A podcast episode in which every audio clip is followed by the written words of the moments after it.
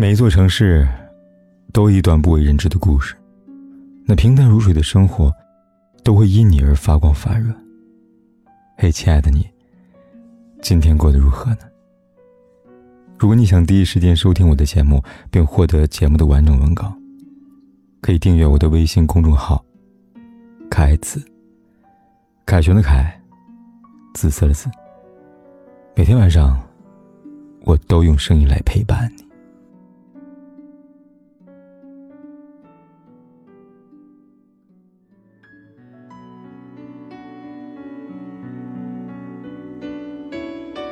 女生总说，谈恋爱要找一个你爱的人，结婚要找一个爱的人。恋爱的时候可以轰轰烈烈，可婚姻却需要细水长流。可现实中很多人就是这样，适合结婚，却总觉得少了爱情。几天前，郭碧婷的婚姻观上了热搜了。在综艺《我家小两口》当中，郭碧婷跟自己闺蜜西柚米谈论关于婚姻的一些想法。她说。我特别讨厌别人说，我觉得你适合结婚，为什么呢？理由是，在他看来，我可以跟你结婚生子，是因为我心甘情愿，并不是因为这个年纪该嫁了。我这个年纪，只有嫁人的命了。你如果只是觉得你需要传宗接代了，你只是需要一个漂亮的老婆、漂亮的身份，那我就只是一个空壳呀。结婚。一定是要因为你这个人，而不是因为其他种种的理由。很多人都觉得，你到了该结婚的年纪，就找了一个人嫁了吧。但如果是没有爱情的婚姻，真的能幸福吗？结婚很容易，可和一个相爱的人结婚，却并没有那么容易。婚姻已经多了那么多柴米油盐了，如果没有爱情作为支撑，该多无趣啊！还记得在电影《无问西东》当中，有这样一个悲剧的回忆：刘淑芬供养家境贫寒的许伯昌读完大学，他曾向他承诺一辈子，却在大学毕业后悔婚。说到底，他对他是感激，并没有爱。许伯昌在所有人眼中就是一个完美男人，几乎能够嫁给这样一个人是一件特别有面子的事情。刘淑芬不甘心自己长久的付出怀泡影。于是，以死相逼，最终两个人还是结了婚。原以为得到自己想要的婚姻就能获得一个幸福的家庭，可婚后的生活呢，却让他比死还要难受。他们就像生活在同一个屋檐下的陌生人，各自用各自的东西分得清清楚楚。他摔碎他的杯子，他宁可用碗来喝水，也不用他的。这个世界上最可悲的，莫过于。他对所有人都亲切可靠，却唯独对最亲密的人冷若冰霜。再完美的人，在没有爱情的婚姻中，也只会成为最绝情的人。没有爱情的婚姻，就是一潭死水，激不起半点涟。曾经有朋友向我诉说他那段失败的婚姻，因为当时家里人催婚，他又没有遇到什么心动的人，随便选了一个在所有亲朋好友当中。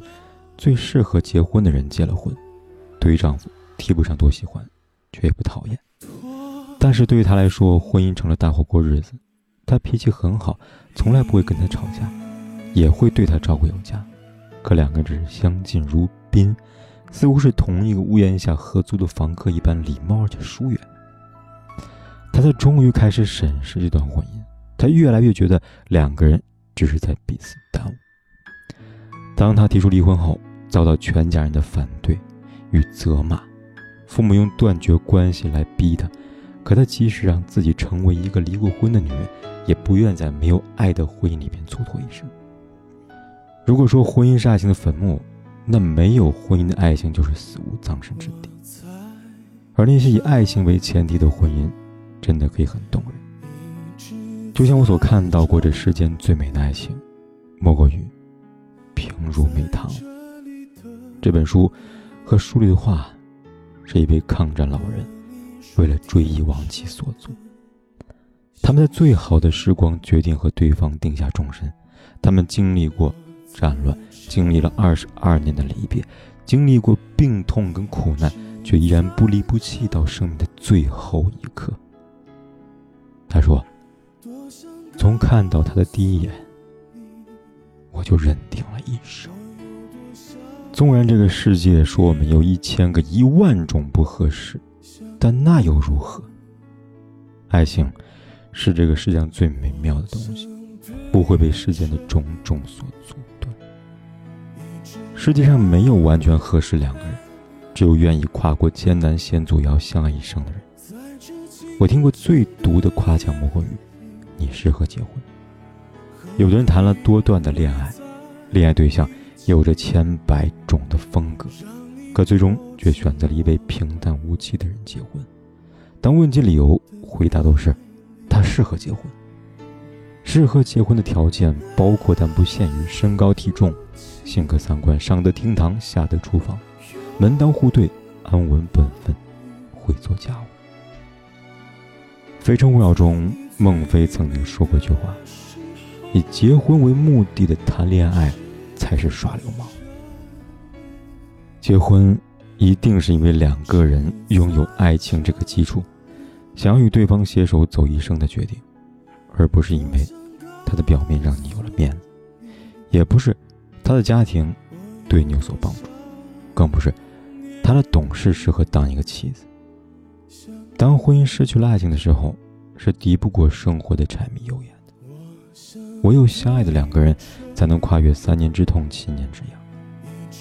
希望你们每一个人，都是因为爱而结婚，而不是因为合适。希望你们每一个人，都能嫁给那个每次都望向你，而眼里都带着光